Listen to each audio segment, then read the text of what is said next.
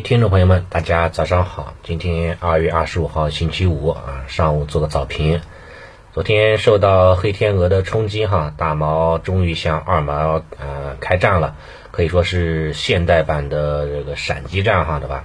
并且战术运用的非常非常的这个得当，呃，取得了非常啊优秀的一个成果。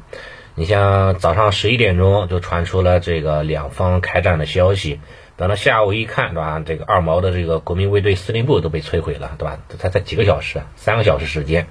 啊，就非常非常快，啊，等到下午五点的时候呢，说是已经摧毁了二毛的这个空军基地啊和防空系统。到晚上八点的话呢，就已经传出消息了，说是大毛的军队哈已经进入到了这个他的首都基辅地区。所以说从上午宣战，对吧，到啊攻到他的首都，也就用了半天的时间啊。二毛的话呢，可以说是一点点哈这种反击的力量都没有，可以说是非常精准的这种斩首行动了啊，还是非常非常的强势的。这个的话，其实也跟之跟昨天的这个大概的预判哈，我觉得也是差不多的，也是符合预期的。你只要这个老鹰不参战，对吧？然后北耶的话呢也不助攻，啊，二毛的话呢这个把贝克快速的给打崩溃，我觉得话的话呢是一个板上钉钉的事情。只要的话呢战争啊没有扩大化，那么对于这种啊股市的影响，对于资本市场的影响啊，更多的还是一种情绪上面的这样的一个下杀的一个影响，来得快啊去的也快，对吧？往往的话呢这种说呢情绪上面的一个下杀，可能啊会会构成一个短期的一个买点。对吧？这也就是咱们在在这个之前常说的嘛，震荡行情当中，啊，买在恐慌啊，卖在拉升啊，也是这样的一个道理所在嘛。以现在的一个情况来看啊，毫无疑问，可能这两天估计就会出结果了。嗯，大毛的这个这个这个目标其实也非常非常简单，就是为了防止二毛倒向北约啊，然后的话呢，通过这次的行动吧，也是要让二毛自废武功啊，卸掉他的一些武装力量。然后，对吧？如果是可以的话呢，就换掉他的总统嘛，啊，扶持一个亲俄的这样的一个总统，对吧？然后的话呢，让乌克兰成为啊，让这个二毛，对吧？成为这样的一个啊缓冲的一个地带吧，可能有这样的一个一个想法。估计的话呢，达成这种意愿的这个这个概率哈是比较高的。你看现在有一个传的消息，说是美是这个老鹰在这边要对这个大毛要进行这个制裁。但是制裁都是在俄在在在大毛的心理范围之内啊，没什么影响啊，这都是可以承受的，啊，也就制裁嘛。除了经济制裁，还有什么制裁呢？没啥制裁了呀，是不是？所以所以说的话呢，这种消息面的一个恐慌之后，你像这个俄股，俄股昨天是一度闪崩，最低的时候跌了百分之五十，那可以说是一天就能亏百分之五十。但是呢，峰回路转，又从负的百分之五十一路反弹，反弹到了负的百分之二十五。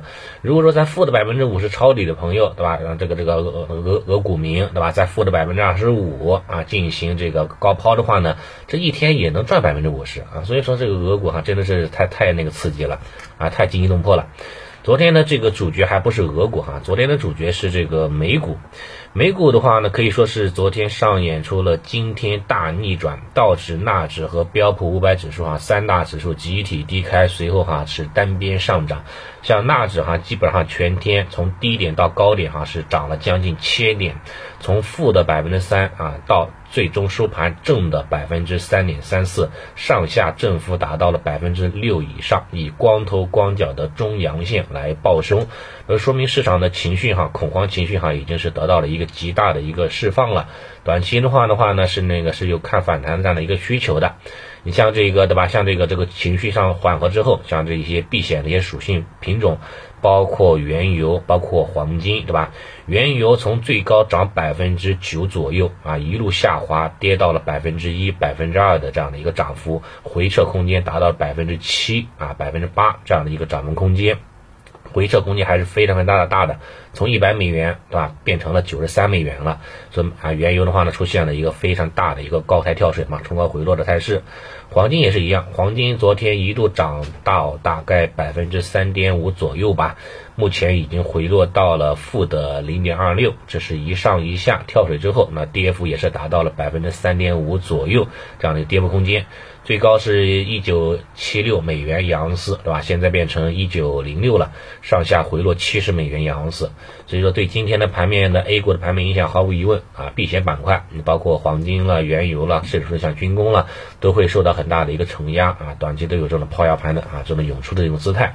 但是对相反哈，对一些风险资产。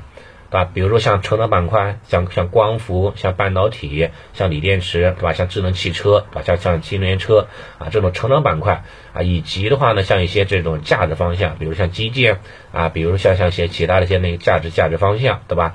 那可能哈哈呢，今天还还会还会迎来这种不错的这种反弹的行情。啊，还是还还是那个非常值得期待的，但是不出意外的话呢，我可能会把昨天这个下午哈进行加仓的这些仓位哈，估计会借着今天反弹的契机啊，把它给适当的减减仓啊，减减仓，因为对于这种行情的走势呢，我个人觉得还是震荡行情。既然是震荡行行情啊，大幅度拉升的时候呢，该减仓的话呢，还是要适当减减仓，因为啊，不排除后面还会有啊多次探底低点的这种机会当中。